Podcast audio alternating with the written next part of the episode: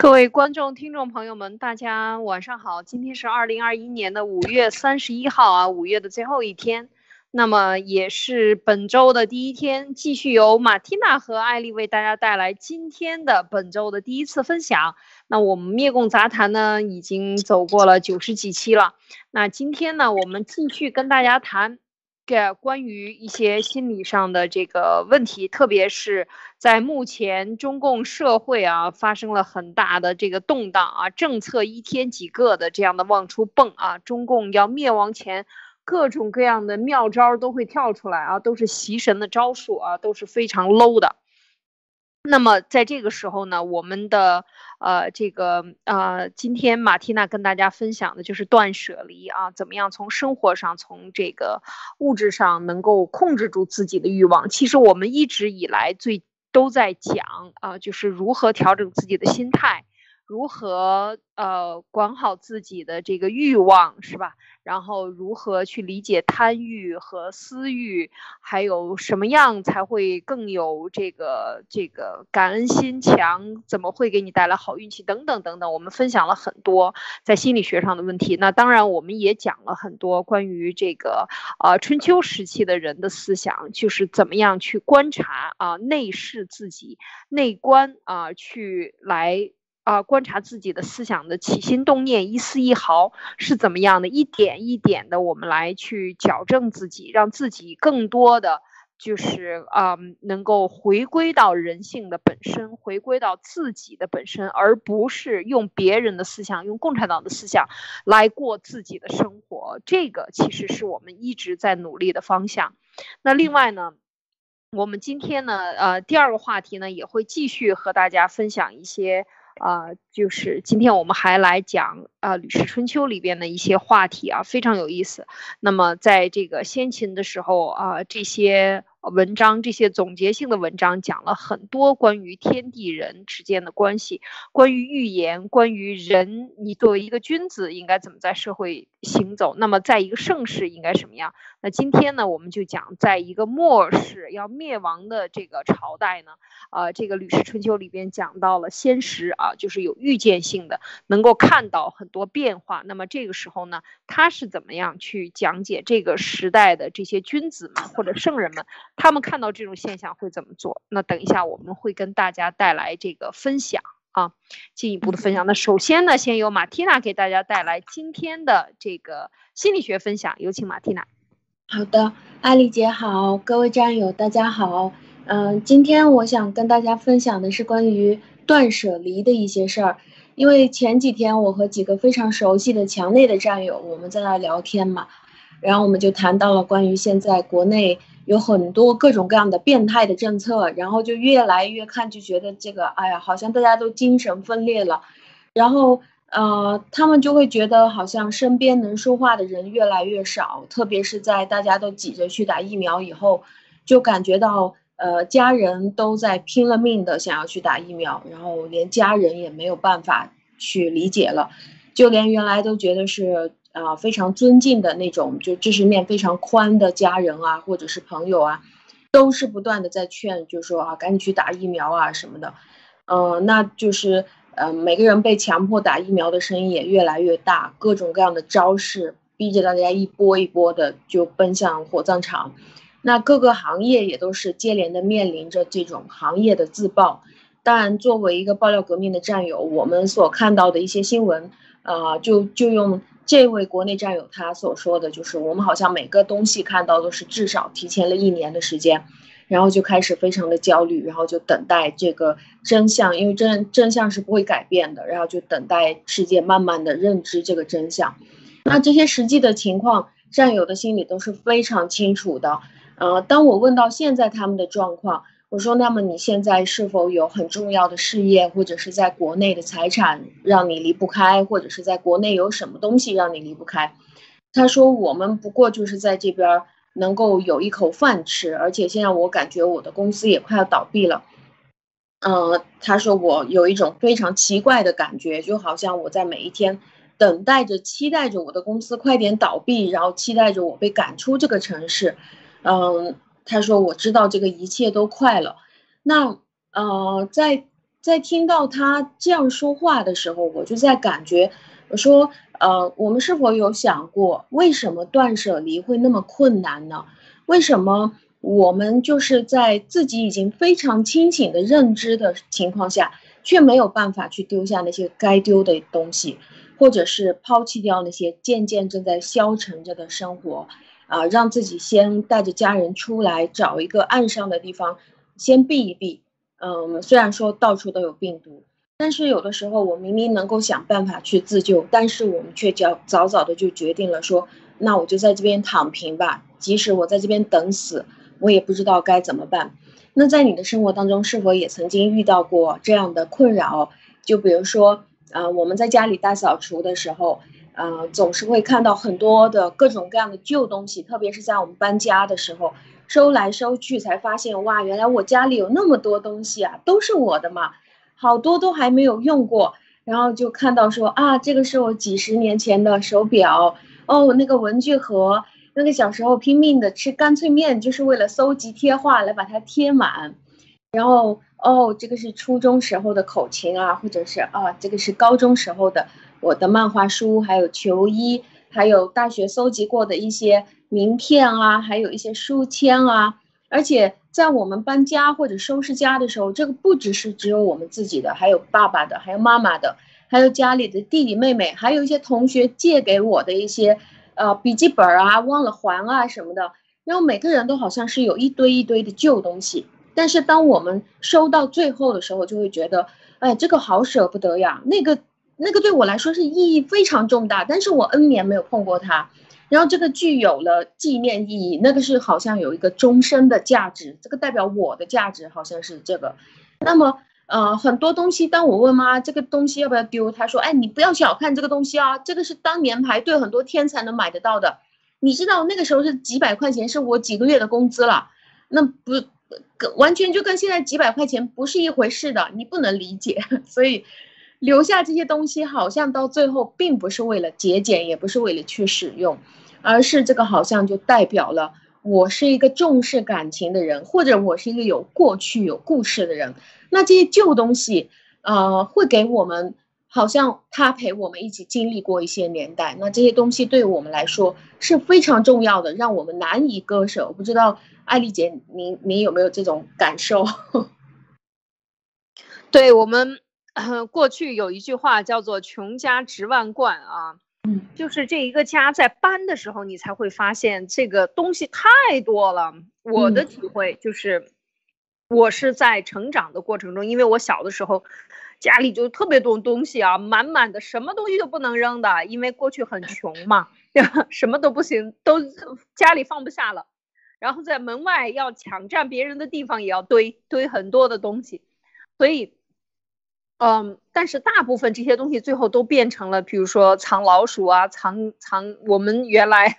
地方比较大，我们在部队的时候就变成刺猬啊，什么都来了，动小动物全来了，都藏在你那个地方，你你给它搭了一个很好的窝，是吧？然后呢，就变成了这些 小动物的生活的地方。你仔细想一想，是的，本来就是这样。呃，我到了这个呃，去去热带的地方生活的比较时间长啊，去包括中东也是很热的地方，你会发现，嗯，它当然特别热的地方没有潮湿，它烂的腐烂的很快，很很慢一些。那特别就是潮湿又热的，它就很多的虫子。最后你发现，其实啊，你是和这个生物 大自然在一起生活的，你和所有的动物和细菌，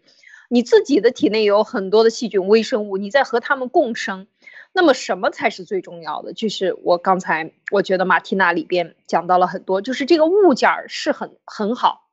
那么如果它是一个呃很重要的，那么你也可以存。但是如果你有很多很多东西都很重要，这就说明问题了，就说明你这个呃你分不清楚哪个是主，哪个是次，哪个是想要的，哪个是不想要的。这是我我的看法。另外呢，我因为我家人就有特别爱收藏的，就是家里边基本上亲我的亲戚里边啊，进屋就没有地方下脚了，到处东西东西全都是东西，瓶瓶罐罐、盆子、画、书画，墙上也是，屋子里哇，我简直觉得到了人家家，我就想第一 坐一下，屁股没坐热啊，一分钟我就想抬屁股走了。为什么？就我觉得喘不上气来，非常有压抑感。但是很多人喜欢这样生活。后来呢，我就学中医，我曾经跟。跟这个家的主人就曾经聊过，我说你看这个《黄帝内经》里边讲啊，就是说你这个脾呀特别虚，你这个胃肠胃不好的人呢，你就没有安全感。你看老人都爱捡破烂儿，就是你觉得通过留住这些东西来保证你自己的这个安全感，我是这样去想的。我就跟他分享，我说你能不能试着去把它扔掉，然后呢，你健你的胃呀、脾呀，你把你自己吃的健康一些。然后你就没有那么多的觉得寒冷，你没有那么多的觉得需要堆这么多东西来让你自己生活在一堆东西里边，然后变得更安全。这是我的一点经验，所以我后来呢，就是我我觉得很有意思，因为你随着生人生的增长，你不停的走，然后搬家，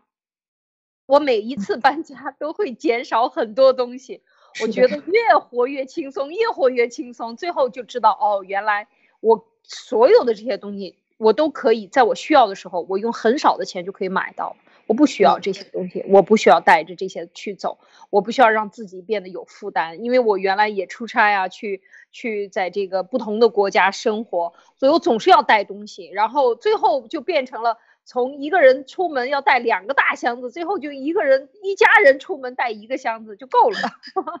就什么都不需要。其实你需要的东西是非常非常少的。对，是非常认同，我也是有这样感觉，就是呃，从从出差非常非常多了以后，我就越来越感觉我像个男生，就出门带一点点东西就行了。原来我很很受不了，就是没有办法去理解那些怎么你出个差就能那么小个箱子啊，就飞机箱可以塞到那个飞机上面的那种，我是需要一个大个箱子，什么东西都要带齐才行的，连保健品啊、药啊我都要带。原来。但后来就渐渐的发现，真的没有用啊！就越东西越带越少，特别是当你要搬家出国的时候，你就会面临更大的断舍离，就是你会觉得，啊，大部分的东西都没有办法带走，然后那个托运费啊，然后国际物流啊，都是非常恐怖的一件事情。就哪怕是你平时觉得非常重要的，就像我当时出来的时候，三台、四台台式机的电脑都是非常好的配置，但是我没有办法带出来，就只能带个笔记本就走了。所以当这个。断舍离呢，它最早是来自于佛教，但是现在也经常被我们在日常生活里面用起。这个就是倡导一种减法式的生活。记得在原来呃我们直播里面，呃艾丽姐也曾经提过，就是我们不断的断绝那些我们生活当中不必须的东西，或者是舍去那些多余的事物，脱离更多的是对于物品的那种执着。呃，太多的物品上面，如果我们放了很多的感情在上面的话，其实时间长了，觉得也没有那么多太多的感情。那今天我要用两个心理学的理论来说明，呃，就是为什么当我们要去做断舍离的时候，我们会那么痛苦。那第一个理论呢，就叫做禀赋效应，就是说，啊，假设你今天买了一个你朝思暮想的、想了很久的、特别喜欢的一双球鞋或者是一件衣服。它的价格是五百块钱，那么对于你来说，当你排到队买到这件衣服的时候，它的价值就是五百块吗？其实不是，在心理上，因为你已经拥有了它，那这个就和挂在橱窗里面的同样的一件衣服，比如说你是中号，那其他的小号和大号，啊，和你的这件已经买到手的比起来，你的这件对于你内心的价值已经超过了五百块钱，因为这是属于你的了。所以，如果这个时候这个店铺关门的话，别人就在排队在后面的这个人马上要跟你买，他你就会觉得五百块钱我我我不想卖给你，我觉得这个东西我买到了，它已经超过五百块了。但如果明天开店的话，这个衣服还是会五百块钱卖出去。只要你想要，只要你觉得你拥有了，你就会觉得它的价值更高了。但是如果当我们倒过来讲，就是呃，如果给你一个机会，让你再一次买。买下来这件衣服呢，你就会觉得我还是只愿意给五百块钱，这个已经最多了，不能再高了。那禀赋效应就是这样，就是说你愿意为了一个物品支付的价格，和你愿意为了割舍这个东西的价格是有差异的。那有些人就会可能说，哦，对啊，因为我买这件衣服的时候，专门跑到那个专卖店那边去排队啊，为了这个颜色，我跟店长专门打了招呼的。你知道我在这边已经买了上万块的衣服。然后这个颜色是特别抢手，特别是这个号是非常少的，只有一件，所以因为我和这个店长关系非常好，和老板也很熟悉，所以他们才愿意留给我的。当然这个衣服就不止不只是五百块钱了。那，嗯，当然也有很多人觉得我的时间在那边排队，还有我的关系，还有我的眼光，呃，我看上了爆款，我拿到了爆款，这个都是一种成本，那这个也是很合理。但是在心理学的禀赋效应里面，很奇妙的东西就是，对于别人免费送给你的东西，就是你什么东西都没有付出，别人免费送给你的这种现象，人们也会同样有这样的感觉。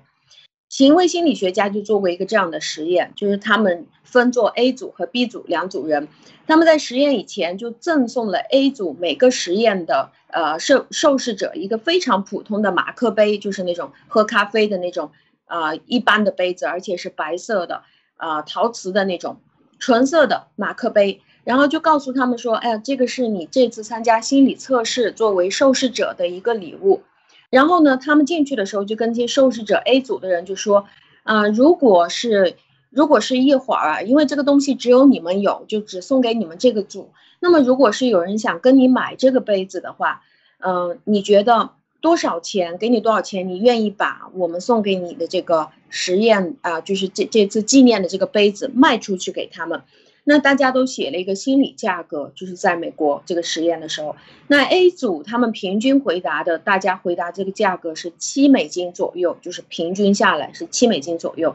然后心理学家又找来了 B 组实验人。同样给他们每个人就发了一个这个这个杯子，然后他们就告诉这个 B 组的人，就说这个杯子现在不是你的，这个是我们学校里面另外就是陶瓷的，就做陶瓷的那个艺术系他们做的，自己制作的。那我想问你啊，今天这个杯子如果是你要买回去喝咖啡的话，啊，请问你能不能帮我们看一下，我们这个杯子你觉得值多少钱，能卖多少钱？如果是这个杯子要卖给你的话。于是这个 B 组对照组就平均给到这个杯子的估价就是两美金，两点几美金，平均下来就是不到三美金。那么我们就可以看到这个 A 组和 B 组同样的一个马克杯，两个就评价就差了一倍多。那禀赋效应就是说，呃，任何的一个东西，只要这个东西赋予它是你的，不管它你有没有付出，你马上就会觉得这个东西增值了，就因为它有一个属性，这是你的。但是如果这个东西不是你的，那同样的一个东西，大家还是不管有多少受试者，还是觉得啊这个东西很一般的。那呃，对于禀赋效应，请问艾丽姐，你你有没有什么看，嗯，观点？哦，我觉得这个主要还是哈。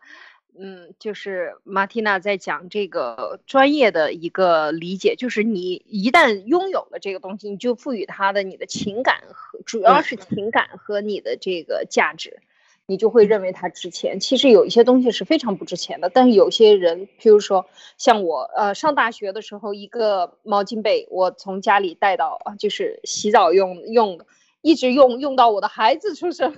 很多人就没有扔掉它，或者没有买新的，然后那个时候你就会觉得啊，其实这个东西你怎么会戴这么多年呢？我不知道别人怎么想，要我这样的，我就会觉得很吃惊。我说啊。天哪，我都用了这么多年了，太可怕了，赶紧把它撕烂了当抹抹布吧，就是这种感觉。但是呃，很多人会觉得这个值钱，觉得啊，这个是这封信是别人送给我，或者这个礼物是别人送给我，我要珍惜。那你在人生当中会收藏很多很多很多这样的东西，但呃，大部分你都不会去碰了。所以就像你刚才讲到的，我觉得这个就是说你经历过了以后，我觉得就是你是把这个经历当为。重要还是把经历过的这个东西当为一个很重要的东西，就是你你是怎么去判断的对这个事情的？因为人赋予情感以后，价值就会升升值，这个是这样的。嗯，对，就是说我们赋予了他情感，或者是我们把我们的那个控制欲啊，还有那种拥有，还有自己的价值加到这个东西上去的时候，就会觉得这个东西特别重要了。如果跟我们没关系的时候，就没有感觉。呃，所以就是心理学的这个禀赋效应就告诉我们，一个东西不管你有没有付出，只要告诉你这是你的，你就会开始高估它的价值。然后如果说是呃再告诉他，如果呃这个东西是你的，而且你有可能会被我把这个东西拿掉，也就是说为什么会产生这个禀赋效应？其中最重要的原因之一就是我们大家都不喜欢失去的感觉。这个概念就是就是我呃。前呃前几天上周末谈到自私的时候，跟大家讲过关于损失敏感效应，也叫做损失规避。这个概念的内容就是在呃你同样获得和同样损失一个规模相同的情况下，你就会觉得损失更加难受。这个也是心理学呃做过一个大规模数据统计的，就是一个痛苦的程度平均下来，就是比如说，嗯，你同样是赚到了一百块钱和同时损失了一百块钱，呃，损失了一百块钱的那种痛和你赚到了一百块钱的那种爽，这两个是没有办法相互来抵消的。就如果你今天出门不小心丢了一百块，你觉得啊我很不爽，我很不开心，而这样的不开心的情绪，呃。经过测试发现，就是大家平均下来至少要需要到两两到两点五倍，就是我再给你二百五十块钱，你才能扯平丢了一百块钱，你才觉得哦那就算了，心里面没有不爽了。那上周我也讲过，就是关于我们自己呃一个人对于自己的利益的那种看重程度，越看重我不能丢失东西，我要占便宜，然后哦我我绝对不能被别人占便宜。那么也就是说，一个人爱恨得失之心他越强烈的话，这种扯平就越困难。就是你丢了一百块，可能有的人就是会有五倍或者八倍、十倍，就是我要再给你一千块，你才能满足你那种丢失一百块钱的不爽的感觉。那当我们评估一件事情的时候，我们也是会非常容易去高估这个损失的痛，然后大于我们获得的这种好。这个就是在现在我们呃很多的市场营销的手段里面，很多市场营销的高手就非常善于运用这种损失敏感效应了。比如说现在这个中共，他叫你去打疫苗，那他首先告诉你的就是你你去打疫苗啊，现在我们有空位，你快来打吧。那就看到没有几个人去打，是吗？然后再抬着牌子在那里转，你打疫苗吧，我送给你鸡蛋两个，还是不够的人去打。那接下来说，哎，你你打疫苗，我再送给你大豆油一桶，再不行我再给你两百块钱现金奖励，这个是一种获得。那大家就说，我不算了算了，我还是再等等吧，这个时间太太短了，就出来这个疫苗，我觉得疫苗不够成熟，很多大部分的人还是这样想。那他也觉得，哎，我不打疫苗，我还是有可能可以活到八十岁啊，还是不错，我戴口罩吧。然后他们就开始采用了另外一个方面的宣传，就是。使用心理学上的损失敏感效应，那他就爆出来给你看，就是哎，你看你身边有人感染了，好危险啊！你知道吗？你现在再不去打，你就会失去安全，你就不安全了。那么大家就挤过去，开始要去打了。就是虽然说一大票人在那边都在挤着，有可能会感染，那你就挤过去了。但是有人发现，就是每一个人他的损失敏感程度是不一样的，有的高，有的低，是吗？那有的人是非常理智的，那么。他再给你另外的一个呃强压，就是说你要去上班是吗？你现在想去法院打官司是吗？那么你现在，我先把你的你旁边有了这个生病的人了，我先把你们这个片区全部都变成红色的这个二维码。那你什么时候打了疫苗？你办了这个疫苗证，我就给你恢复绿色，要不然你就别去上班，你也不要去打官司，你什么事情也别去干了。那这个就是再给你。再给你再一度这种严重的损失，就是你必须要去打了疫苗以后，你才能恢复你的正常的去工作啊，或者是正常的去做自己想做的事情。那如果你再不打的话，那我再给你个动力，就是我看到前两天他们是怎么样去宣传这个疫苗有价值的，他们找人装作大 V，先在这个呃微信里面先来跟你发说，哎，我们今天啊，我们今天谈一谈。我们怎么看待这个疫苗六月份起就要全国一起来收费这件事情？它不是官方的，他找大 V 出来说：“哎，我们怎么看待疫苗六月份全面收费？”那你看完了这个东西，因为他给你推到你微信上，你一看完你就觉得：“哎，疫苗要收费吗？疫苗六月份就要全面收费吗？”那大家得到的信息都是说：“哇，很快就要收费了。”那现在还是免费，然后他再给你放一个信息。因为很很多人都知道了，中中共国的人就是不相信官方，那官方就出来辟谣，就说我们没有说过我们六月份要收费啊，我们一定要给你免费的。那大家一看，哦，辟谣了，看来就是真的。所以就是这两个东西，它一旦跟你合在一起的话，你马上觉得这个疫苗它有价值。然后如果我现在不打的话，我又傻了，之后我要去交费。那么现在我们可以看到的就是。他用了运用了一层一层的，就看每个人你的弱点是什么了，一层一层给你损失敏感效应，走到最后是好像都把每一个人全部都要送去打疫苗，把你送到火葬场。但是这个疫苗它是真的可以预防这种生化武器攻击的吗？肯定不是，不但没有作用，反而拿来害自己。但是这些宣传就是这样一招一招过来，这个就是损失敏感效应。这个你怎么看？嗯，对，我觉得这个现在很分析的正好符合当下啊，就是这个疫苗推广。我们今天还看到这个香港已经开始抽签了，因为香港人喜欢赌啊。呃，这个或者是有这种嗜好的赌的嗜好的人比较多，所以就抽签呢，你来抽抽房子，然后啊打了疫苗的，在我们这个地方打了疫苗的人，都要可以抽中一套房子，哇！大家为了那套房子，全部都去打疫苗了。然后根据地区不同的心理特点啊，然后来制定相应的推广政策，完全都是这个是非常有步骤、有计划。就是有专业人士参与的，所以马蒂娜解析的时候呢，我觉得就是用呃用了这种专业的分析来告诉你，你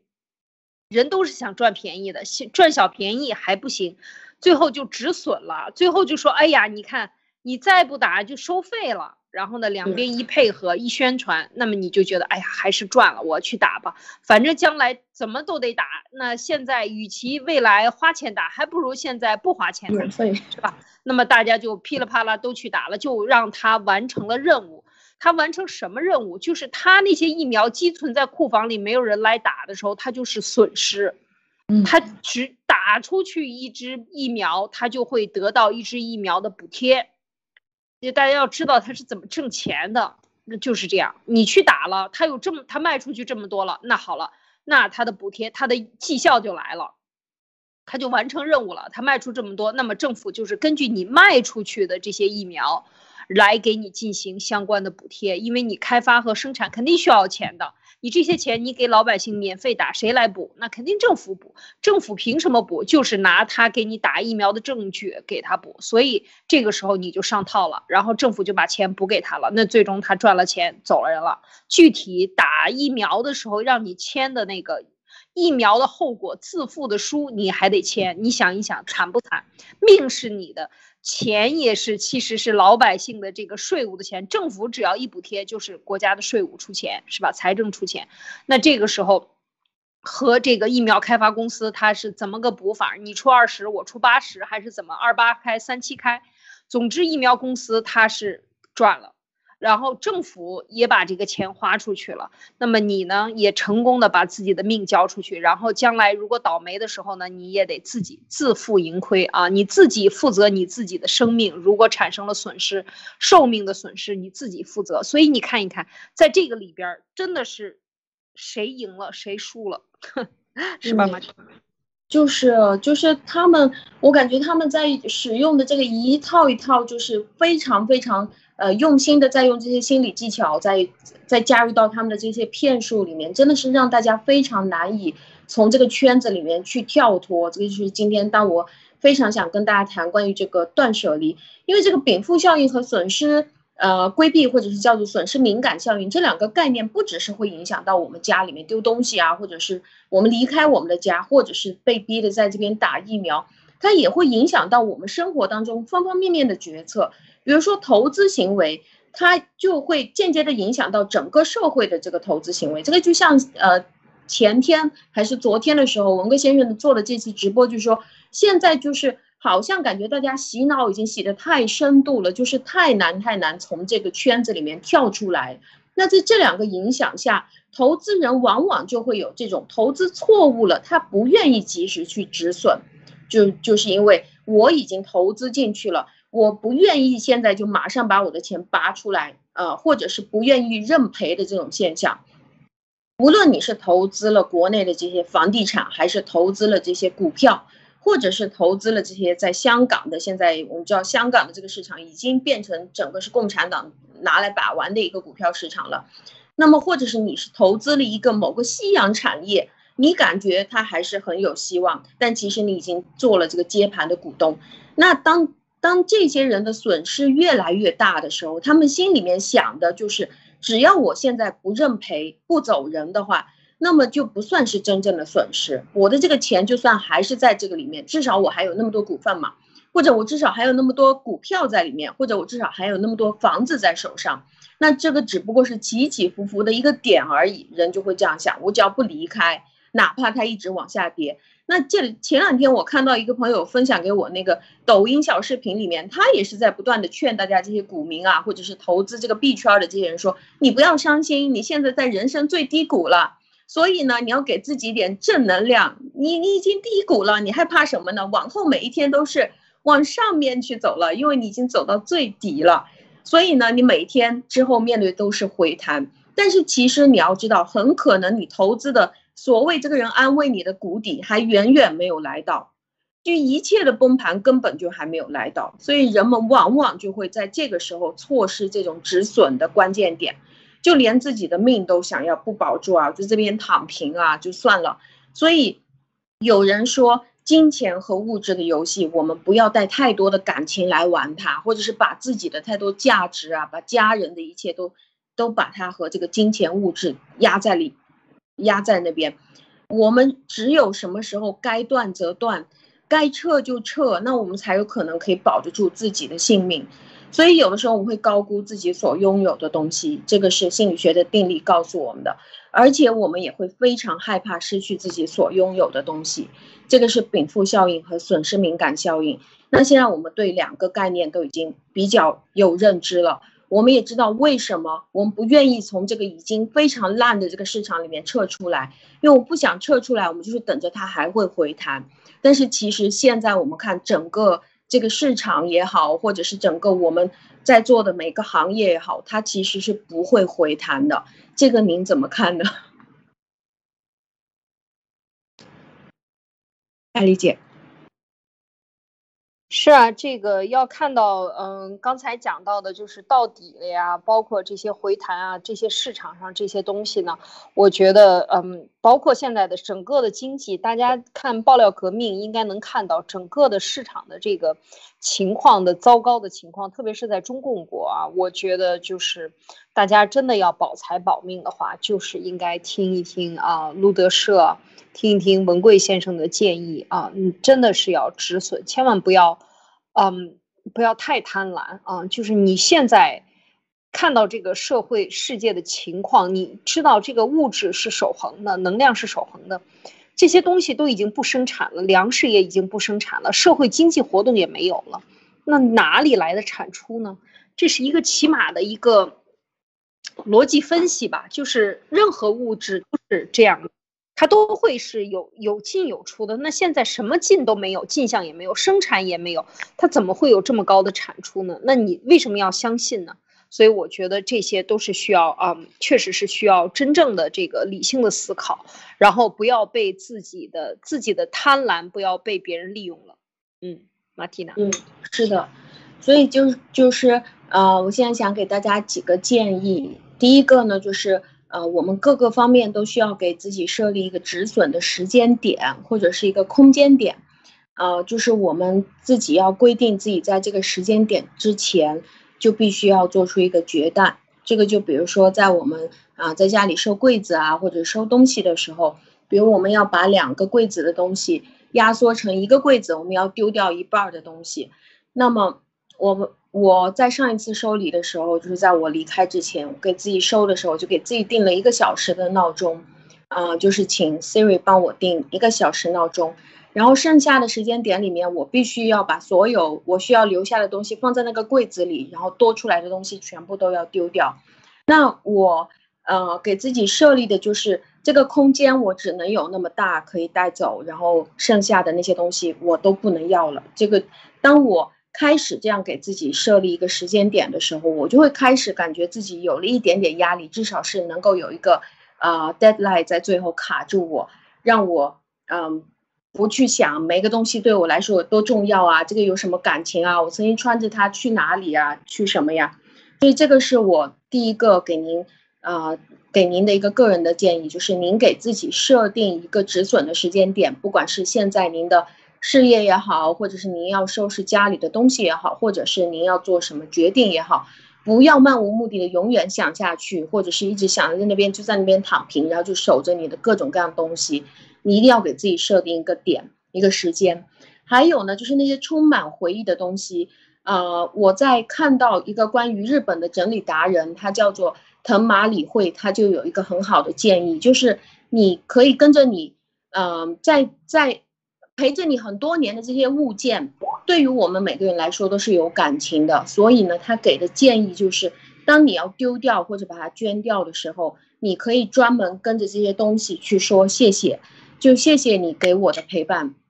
因为。我和你的回忆已经深深的刻在我的心里了，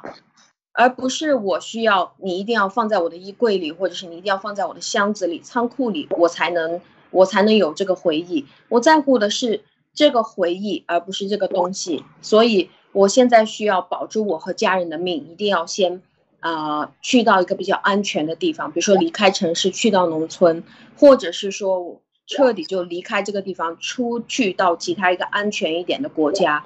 所以在断舍离的时候，可以跟自己的东西说感谢。然后，如果你实在受不了，你就可以去跟他拍照。第三个呢，就是说，啊，如果你可以问你自己，如果现在我要花钱去把这些东西买下来，就是这些旧东西，这个就像刚才艾丽姐所说的，啊。这个是我用很多年的毛巾，那如果是现在我需要花钱把它买下来的话，我愿意给多少钱？所以很多东西你可能会发现，这个好像是很喜欢的东西，但是如果有人要叫你去买的话，或者你把它挂到路上去，在那边卖二手的话，根本你自己也不会把它买下来，那么你就可以把它丢掉。这个是给大家的一个呃三个今天我准备的建议。好的，呃，我觉得这个马蒂娜给的这个建议都特别的好啊，就是真正的，呃，让你想办法。如果你用完了，你真的不用它了，就跟他说再见。我觉得这是一个非常好的办法啊，是有一个仪式的。你跟他再见了，那么你从心理上和他的这个所谓的情感的牵挂呢，也就没有了，对不对？对，是的。所以，所以我觉得这些方法，嗯。都不错，都是好方法，可以真的是大家可以使用，就是可以去按照马蒂娜推荐的这些方法呢，就是断舍离呢。你觉真的是在国内，其实现在，呃，在很多人圈里边很流行这种这个所谓的断舍离，其实他用的就是佛教中的这个词汇啊，就是你和你的这个友情世界里边这些牵绊你的，让你这个呃没办法更。更好的往前行，更好的去做好自己未来的自己的这些东西，跟他说再见。其实有的时候呢，我不知道马蒂娜是怎么想的。我觉得物件越多，它的我们说它发出的光和它发生的这些磁场，它会很乱，所以有的时候会影响你的思路。事实上，我觉得我我很相信这个理论的，就是说，当你真的想。不想带着这么多乱七八糟的思路每天活着，活在自己的过去，那么你就真的要和这些东西说再见。当你的屋子里很空旷的时候，你人很干净，其实他我我自己的体会是这样，我会变得更加的简单。然后呢，思路会变得变得更加清晰，认识问题会变得更准确，然后呢，做事的效率呢会更高，行动力会更高，就比以前的这个，呃，磨磨唧唧，磨磨唧唧，你围着一大堆东西的时候，你想，你想脑子里清醒，可能都清醒不了，这一堆东西发出的磁场都在影响你，这一堆东西都在和你说话，都想每个人都想抓住你五分钟，每一个东西，假设啊，他是一个人的话，他都要抓住你五分钟，那你的时间就。完蛋了，你就被他们占据了，所以你还与其这样，还不如算了，全部都放下，什么都不要了。那我就要过我现在要做的事情。所以其实这个时候就等于和自己的这个过去割舍不下的东西说再见。但是反过来，你只有这个，就像文贵先生最好的例子，如果他放不下他那个千亿的资产，他走不到今天，他也活不到今，他可能命都死多少次了，是吧？他就是因为断了这些念想，我再也不是之前的我了，所以我能出来。所以别人拿他的资产、拿生命、拿他的家人、拿员工、拿一切的一切来诱惑他，他都无法被诱惑。这个就是这种挑战，一般人不可能遇遇不到这样的挑战。但是我们会有不同层级的类似的挑战，这些我觉得都是，啊，每个人的情况不一样，但都是类似的，大同小异，只是这个量级大还是小而已。你说呢？嗯，我我是非常认同的。我是在什么时候开始第一次感受到这样？就是呃，我有一段时间是每个月我都要不停的飞来飞去，就出差，很多时间我都在飞机上面啊。然后就在那段时间里面，我开始感受到。呃，我平时就在我又工作又有家庭又有各个方面的东西的时候，我的效率是蛮低的。但是我效率最高的时候什么时候？就在飞机上，我带着一本书，然后我还有一个我的 iPad 作为笔记本嘛。然后那个时候飞机上信号也没有，我往往就是几本书我都是在飞机上看完的。一边看一边做笔记，然后我看的就非常记得非常清楚，然后我就开始发现我在家里坐在我的书柜啊，我想，哎呀，去搞个咖啡还是搞个什么，我的效率就就低下来很多。我也非常赞同，就是这些身外之物囤积在家里的话，不如拿来造福给有需要的人。有很多东西，我觉得，呃，就像我公司开业的时候，嗯，前几年我有个公司开业的时候，我有一个。呃，就就非常棒的一个一个一个阿姨吧，她送给我一个很特别的双面绣，那个是四川才有的那种，两面都绣的那种完美啊，一个线头都看不出来，而且两面居然是不一样的，它就放在那种呃一个一个玻璃的可以翻来翻去的那个东西里面，然后我当时一看到那个就非常喜欢，然后当我跑去那边展厅去看，我就发现哇，那个东西是巨贵的，然后。当我呃，我一开始就把它放在我的那个书桌上面，就是非常正中间的地方。但是随着我办公室东西越来越多，我就没有办法再去放那个双面绣了。我觉得那个东西我没有需要把它整理到柜子里面，但那个包装盒又是巨大的，所以后面每一次我打开柜子，我想再放一点东西进去的时候，觉得哇，我的整个柜子就是这个双面绣在里面，太大了。然后后来我我就想。那你既然是一个那么好的东西，但是每一次让我看到，我就感觉到很内疚。我好像觉得是我没有充分的利用到你的价值，或者是把你展现出来。那这个真的让我觉得，为什么要有一个东西不断不断的让我有这种负面的烦恼，给我制造这种烦恼？我就把它送给我的小姐妹，跑来我办公室玩。她说她太喜欢了，她新买了家，她有玄关，有个那种呃什么玻璃柜在那边。我说那我就送给你，然后她就把它拿过去了。然后，而且他是只要有人去他玄关玩的时候，他就会拍照发朋友圈。我就看到，当我看到他发朋友圈的时候，觉得哇，这个东西真正有它可以发挥价值的地方了。所以，我我就就认为，如果是一个东西占据了你生活的空间的话，其实这个也是等同于它占据了你心里面的空间。有一些东西是没有必要让它占着我们的内心，没有必要去打扰我们，所以就是把它。拿去送人，如果是觉得真的很有价值的话，那有别人需要就送给别人，断舍离才能迎接更加轻盈的自己。我是这样看的。嗯，是啊，确实。那好，我们继续回来到第二部分。第二部分呢，我们今天要继继续讲回啊，我们之前讲的《吕氏春秋》。今天要分享一段什么内容呢？就是我们啊，这个国家要灭亡的时候有征兆的啊，是有征兆的。那有道之人都是可以预见的，这是它里边讲到了一个先实，就是有预见性啊，先这个早于这个事情发生已经看到了。那这个最先逃跑的是什么样的人呢？在这篇文章里边，他给我们分享了很多小故事，我想和大家分享一下这个小故事，我觉得 非常有意思。最先逃跑的就是拿着国家法典的人。啊，我们知道中国自古以来呢，就是从上古时候呢，都是用法典，都是以法典，就是呃，英国和美国的这个大陆法不一样，普通法他们是有法典，但是也是有案例法的，他记了很多很多的案例。那我们中国呢，还有就是大陆法呢，就主要就是以法典啊，以法典为这个最最主要的内容。那么这些。呃，每一个朝代都是有法典的这些掌典的这些人啊。那么这个讲到这里边呢，我们就回来这个《先识》，《先识览》呢是第十六卷，是里边讲到了呃很有趣的一些内容。我们先从原文开始啊，我觉得值得分享。他说：“凡王，凡国之王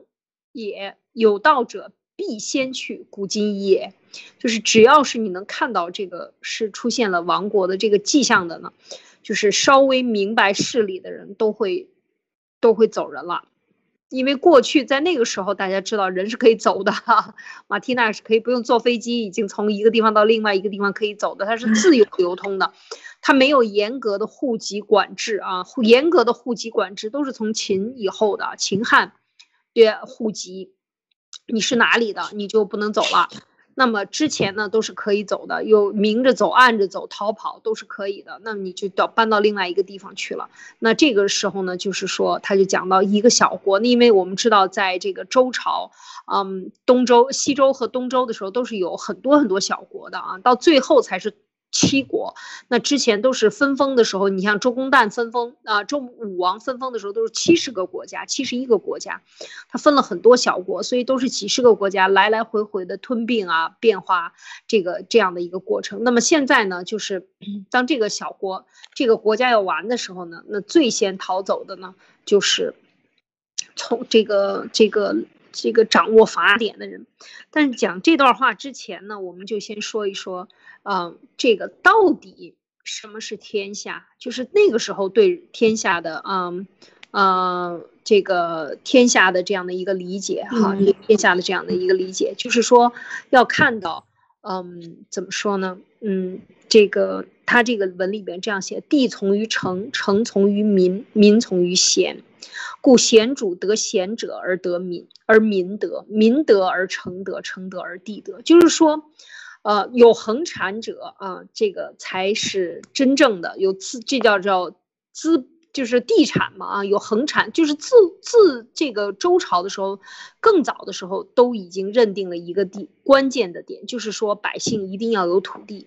有了土地，他的心才落定下来。所以农耕时代都是这样的，有了土地才会落定下来。那么落定下来了以后呢，就是说这个土地呢，它就会啊，呃，这个。这个呃归于百姓，那他在这个土地上耕种，他会有非常安定的这样的一个国家社会状态。那么这个国家社会状态从有土地，然后到这个怎么说呢？嗯呃，那么这个土地呢，对于呃百姓来说很重要。那么对于国王呢，或者对于这个国家的君主呢，他也是一样的。那你有这个土地，那么你在这个土地上要建立城，人要住在城里头。那好了，那你掌握了这个城池，这是你的。那么这个城池里边的人民才是最重要的。那么你这个人要想真正在这个地方生活下去呢，他一定要有一个贤主，就是真正的能够领导他们或者给予他们按法治执行的这样的一个一个环境，他才能够比较居安。然后呢，这个时候你才能够稳定的在这个城池里获得税收，是吧？你是这个诸侯也好，王也好，你才能得到。那么如果你得不到这样的贤主，那这个这个怎么说呢？你你要是这个贤明的君主，一定要招来贤者啊，贤者得到了，百姓就得到了，百姓得到了，城池就得到了，城池得到土地就得到了。所以说，你想要得到土地，你得把这个顺序搞明白。那么你要得到土地，就一定要君主，不是说你要亲自到哪里去，而是说你要知道这个顺序。你不用亲自去，你只要派一个贤明的人，或者你真正的那那个地方能够法令这个这个彰显啊，按法令来执行，那么人民都很贤明，或者是这个地方的地方官很鲜明，你就可以。你就可以这个做得很好了，是吧？应该是这样的一个情况。所以呢，这就是嗯，总体上来讲呢，这就是土地的这样的一件事情。那么接下来呢，我们刚才讲就是你要你要得这个，为什么他要都是法典的人先走呢？这里面讲了几个故事啊，就是夏朝当时呢，这个时令叫做钟古，当时夏桀的时候呢，他已经不执行了。啊，不执行这个这个东西了，不执行这个法律变得很暴烈。那个时候呢，钟古就取出这个典籍，抱着痛哭。那么夏桀呢，心神这个迷乱呢，残暴越来越厉害。最后这个钟古呢，就跑到了商国。我们知道商汤啊，商汤也是这个当时的情况。那商汤呢，就非常愉快的对诸侯说：“夏王无道啊，暴敛百姓。”这个父兄都贫困，所以呢，这个功臣呢也都蒙耻。这些轻贱的贤士，轻贱这些贤士，背弃道义，听信谗言，所有的人都憎恶他。那么掌管法典的大臣就来了，投靠我们商朝。这个其实就是从某种意义上就意味着这个国家不保了。你拿着那个鼎也是没有用的。最重要是掌握法典的大臣逃走了。那么是到了殷商的时候。到这殷商的商纣王的时候，也是最后越糟糕的。那么商纣王的这个这个内史叫向秦，啊秦啊秦天柱的秦就是向秦，他就用车载着殷商的法典。我们知道过去都是简这个竹简上面刻字啊，还有就是在这个龟背上刻字啊，就是哪都是要很一很多辆车来载着他。那么就用车载着殷商的法典，就逃奔了周。周武王当时就特别高兴，把这件事情就告诉了他的诸侯，说：“你看商王暴乱吧，溺于饮酒啊，躲避啊，远这个躲避这些商这个箕子，就是真正来处理朝政的人，那亲近小人，然后呢，亲让妲己参与政事。”那么奖惩没有准则，不依据法律行事，然后呢，这个还残杀很多无辜的人，这个导致整个的这个，啊，商的人民都为特别不高兴。那么掌管法典的大臣跑到周朝的国都来了，那让我们这个夹道欢迎啊，就是这个说明什么？就是真正的。所以很多人说，古来中国古代没有法典，这都是真的没有。没有读过这个历史的，或者是说没有认真的去了解那一段历史的，自古以来，他的尊重法的精神和尊重这个用法来治国，然后尊重民意的这种精神是非常非常强盛的。而且我们前两上个礼拜也分享了九天大法，是吧？里边讲到，排在第一位的就是民意啊，这个是不能违抗的。那么这个讲到这种作乱，也是晋国的太史。当时也是看到晋国乱了，然后呢，这个晋幽王呢也是蛮横不行，然后呢就是这个太史呢叫屠蜀啊，姓屠，屠蜀呢他就拿着晋国的法典跑到了周国啊，就从晋国跑到跑回到周周威公，就见了他，然后呢他就说你是怎么回事啊？他说这个天下的诸侯哪一个先灭亡呢？然后这个屠蜀就说晋国先灭亡。周威公就问他是什么缘故啊？然后屠蜀就说：“我前一段在晋国的时候不敢直言劝告，我看到天象发生变化了，星辰日月的运作不合法则了，很多事情出现问题了。”他说：“这个，而且晋国的国公呢，处理事情不符合道义，百姓都很怨恨啊。”他说：“这个我又去跟他进谏了，然后呢，他又不服气。他说：‘这又怎么样呢？’”这又怎么样呢？不停的说，这有什么妨碍呢？就是这样，不了解，不知道真正要灭亡的缘由啊，所以我觉得他要灭亡了。然后呢，逃到周周以后呢，过了三年，晋国灭亡了。那么威周威公就就又见这个图蜀，因为他是只管法典的人，他是因为这个典藏，我们上一次有讲过，这个典藏它是根据天道啊，天意授给这个大禹。一代一代传下来的这样的，那么就是形成的这个呃执政的法典。那么这个时候呢，就是他说，嗯，你为什么你这么去说他要灭亡呢？然后他这个就是他土鼠就说说现在呢，这个秦呃晋国灭亡了以后呢，接下来中山国也要灭亡了。哇，他说那你说为什么？因为这个法典通读法典的人在过去啊地位是非常高的，他是等于可以和天去接近。然后可以和祭祀掌管公平的人，大家知道只有天平天平嘛啊，就是像像天这这个天地这样公平的人，他来掌管这个法典，所以他一定是知道天地之间道理，非常有这个博学的啊。然后他就这个周威公又又继续问他，他说这个中山国的习俗很糟糕，以日为夜，夜以继日，男女待在一起，就是很淫乱啊。然后互相依偎没有停止，纵情安逸，唱歌，然后呢喜欢这个唱悲悲情的声音，然后呢就是在一直都是啊，就是日以继夜，夜以继日，不停的这个欢歌笑语啊，然后呢，中山国的君主不知道厌不知道厌恶啊，他说这可是亡国的习俗，他说我觉得中山国要亡了，那么这个。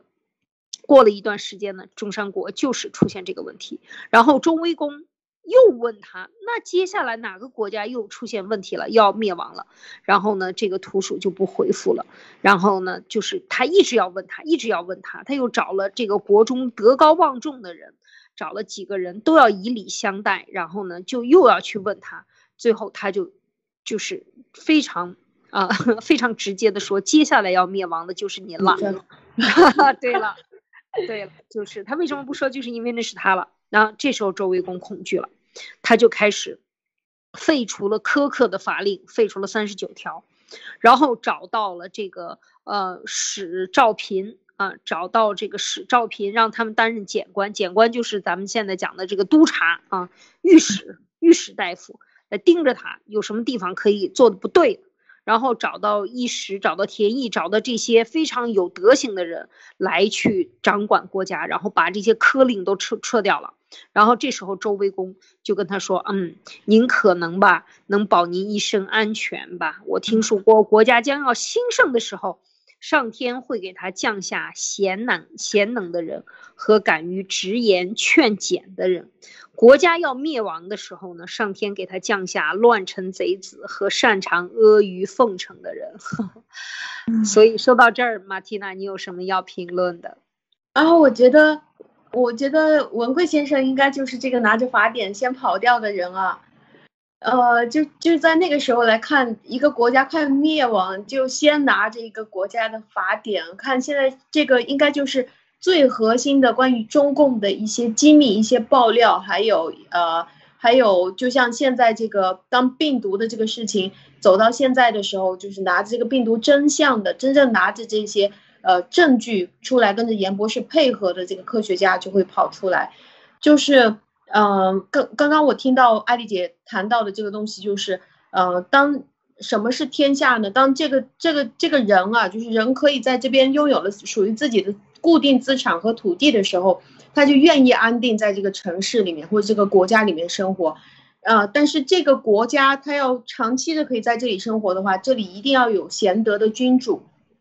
那有贤德的君主才能保持这些有土地或者是有固定资产的人。安安心心的在这里，然后一直都愿意让他来当王，所以就只要呃，所以举了很多的例子，就只要是遇到这种非常残暴的君王啊，出现问题啊，这些诸侯就会拿着法典就跑了。而这个法典呢，就是呃，就是属于通读法典的人，在过去都是可以真正可以让一个君王变得非常有贤德，然后可以保住他的国家一直都越来越兴盛呃出来。也就是说，最博学的，或者是跟着天意最接近的，所以，呃，只要是这个君王，他真正愿意，如果想保住自己国家的话，他真正愿意去，呃，听到这种真实的话，然后真实的能够去，呃，把自己国家的老百姓，呃，让他们舒舒服服的，然后去帮助他们的需求，让这个国家越来越发展的好的话。这个国家就可以一直持续下去。我觉得文贵先生应该就是属于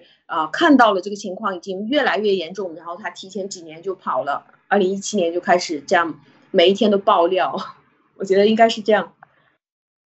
对呀，这个其实我们说到这个有几个点，我觉得很重要，就是说古人非常重视的一些问题。嗯，就第一个就是法典。它是非常非常重要的，就是一个法律，它不是简简单单的人治啊，它一定要有法典来遵从，要有法史史官呢。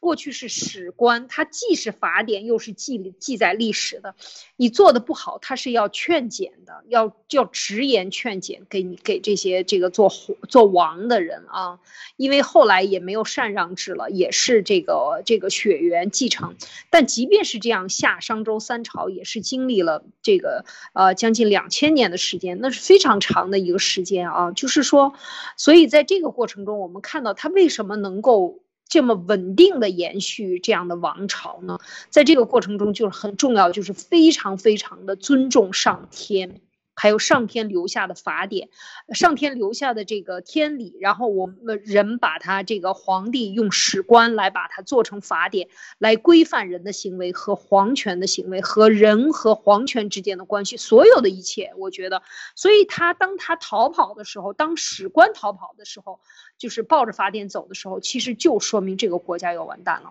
嗯，所以在这一点上，我们就说可以看出，这个法对这个社会的重要性，就是纵横嘛啊，有有就是啊，就是有有对这个社会的规范啊，嗯呃，这个是这是一点，呃，然后呢，我们就说接下来呢，嗯，这是一部分，然后呢，就是还有就是刚才你讲到的，像文贵先生他的这个。这个做法，他是逃走了。他其实，我觉得，嗯，他是要灭中共的，因为他他不简简单单是这样。过去的历史人的德行都是非常高的，所以他没有，呃，可以讲他没有这么。呃，像现在的中共这么可怕的这样的一个情况，他完全不但不遵守法典，而且是逆天道而行，而且是拍脑袋啊！你看我们现在的这个中共治下的这个法条多如牛毛，然后呢，习神也是拍脑门拍的非常的快的啊，然后都不用修改法律了，直接拍脑袋就做事情了。所以基本上是这样的，所以呃就是这么一个情况，所以我觉得在现在的这个社会呢，我们现在想想把这些东西翻出来和大家分享的另外一个目的呢，就是想说这个真正的嗯他的。呃，应该说，呃，这个国家的什么情况下就要灭亡了？就我们刚才讲到的这些情况啊，都是不按照法度来惩奖惩啊，来行事啊。那么这个暴敛呢，沉溺于酒色、女人，还有乱性这些东西，都是一个国家将亡的这样的一个标准的特点啊。最重要的就是不遵守法律了，法律不能得到彰显啊，天理不能得到彰显，那这个就很快就要亡了啊。所以我觉得在这个里边是特别要分享的。那最后呢，还有一点就是这个呃，这这。这一篇里边讲到了五禁啊，也是 依然是这个呃讲到的这个嗯呃什么叫五禁呢？就是国家要灭亡的时候呢，在这个会有一个五禁的说法啊，在当时它里边就讲到了言行反复无常，没有人相信他，信义就尽了，信义啊信，然后不实施奖罚啊，不按照法律实施奖罚，就没有人赞誉他了，名誉也就完蛋了。然后他不爱别人，就是没有爱人啊，就是仁爱的爱啊，就是爱他人的爱，没有人就亲近他，亲人就丧失了。这个其实他讲的这个呢，意义我觉得也比较大，就是当一个君王不推行仁爱的政策，那么在你的所有的百姓当中也会不实施仁爱。你看现在中共国就非常典型，他实施的是仇恨，那百姓之间的互相的仇恨也非常的厉害。所以这个就是你推行什么，这个人就变成什么样。那第四个呢，就是说行路的人没有干粮啊，居家的人没有吃的，财物尽了。那现在很多人躺平，就是因为钱不够了嘛，你挣的不够你花的，那算了，与其这样，我挣的就躺平，我什么减少我的消耗，我就够花了，是吧？我就这个也是同样的道理，你不能让百姓获得丰腴的收后啊，收入啊，这个丰厚的收入，这都是很可怕的事情。最后呢，就是说，嗯，这个呃，不能够任用贤良的人啊，就是说不能够把这个有道的人，或者是把有用的人用好人，而是用。坏人去统治好人，那么这个也就完蛋了。所以这个这五点做不到，那是那个时候两千年前啊，说五点做不到，那这个国家完蛋了。现在当然比这个都是五毒十毒恶是啊，现在就是更可怕。不是啊，是对，所以他们做的更糟糕啊。所以我觉得在这里边讲到这些点的时候呢，我们想跟大家分享，就是在古时候认为什么是最糟糕的。其实你看一看他的五禁。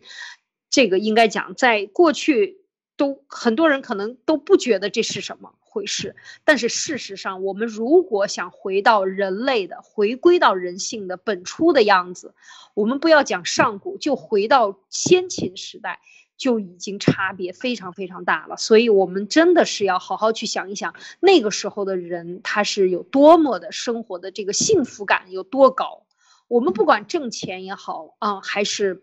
呃，要怎么奋斗努力九九六，不管要怎么样，最终无非就是让自己活得幸福一些。那么这个幸福感，其实它，我们讲上先秦的时候，是这个两千年前的人的这个讲到的这些标准呢，是远远高于现在的人对德行的要求是非常高的。那么你当你人人都德行的要求非常高的时候，这个社会是一个信用的社会。那么你做任何事情的成本都会非常的低，你只要走想信用，你做任何事情的这个付出的不必要的成本都非常低，而你作假作恶的成本都会非常高。这个时候，你生活的幸福感，普通的百姓、农民啊，都会非常高。你说呢，马蒂娜？对，是的，就我我非常认同，就是这个法律和法典对于一个国家来说应该是极其重要的。这个就类似于当你去开一个公司的时候。你要首先先去学一些管理的经验，这个是呃一个国家的法典。这个我的理解就是，这应该是前人所总结出来的，那么多年总结出来的一些管理办法。这个都是无数的经验累积总结出来的。如果说一个王他根据自己没有经验，根据自己的感觉去做统治，我想怎么样，我觉得怎么样，那么其实就是整个国家的老百姓都陪着他一起去承担这个风险。而且就是从古至今，成功它其实都是没有什么好总结的，没有同一条路去证明说它这么走就成功了。但是失败是非常值得我们去总结的，因为失败的路往往就是这个样子。就像呃这里所说的五境啊，或者是十恶不赦啊，这个都是这个都是每一次呃当你做到这些事情的时候，你就会失败。所以，当我当我们在节目里面不断的跟大家去谈到这些糟粕，因为这些糟粕是不能碰的，一旦碰到你就会失败了，你就非常糟糕。所以看这些亡国的君王，我们就会发现他们是非常相似的。包括现在，当我们再去看这些糟粕和这些非常糟糕的东西，发现我们全部都有了，那我们就知道这个国家一定是亡了，要被他们带成这个样子。对，是这样的。我们看到这个就。如果有办法，我们就 在关键岗位上，你有情报，你就可以逃跑出来，或者你真的可以躺平，不作为就是最好的作为啊！等待他灭亡，不给他的这个呃再延续寿命啊，而给给他任何加一把柴，不给他加柴了，那么就等着他灭亡，自动熄灭，好吗？那今天我们的灭共杂谈就谈到这里，感谢大家的收听收看。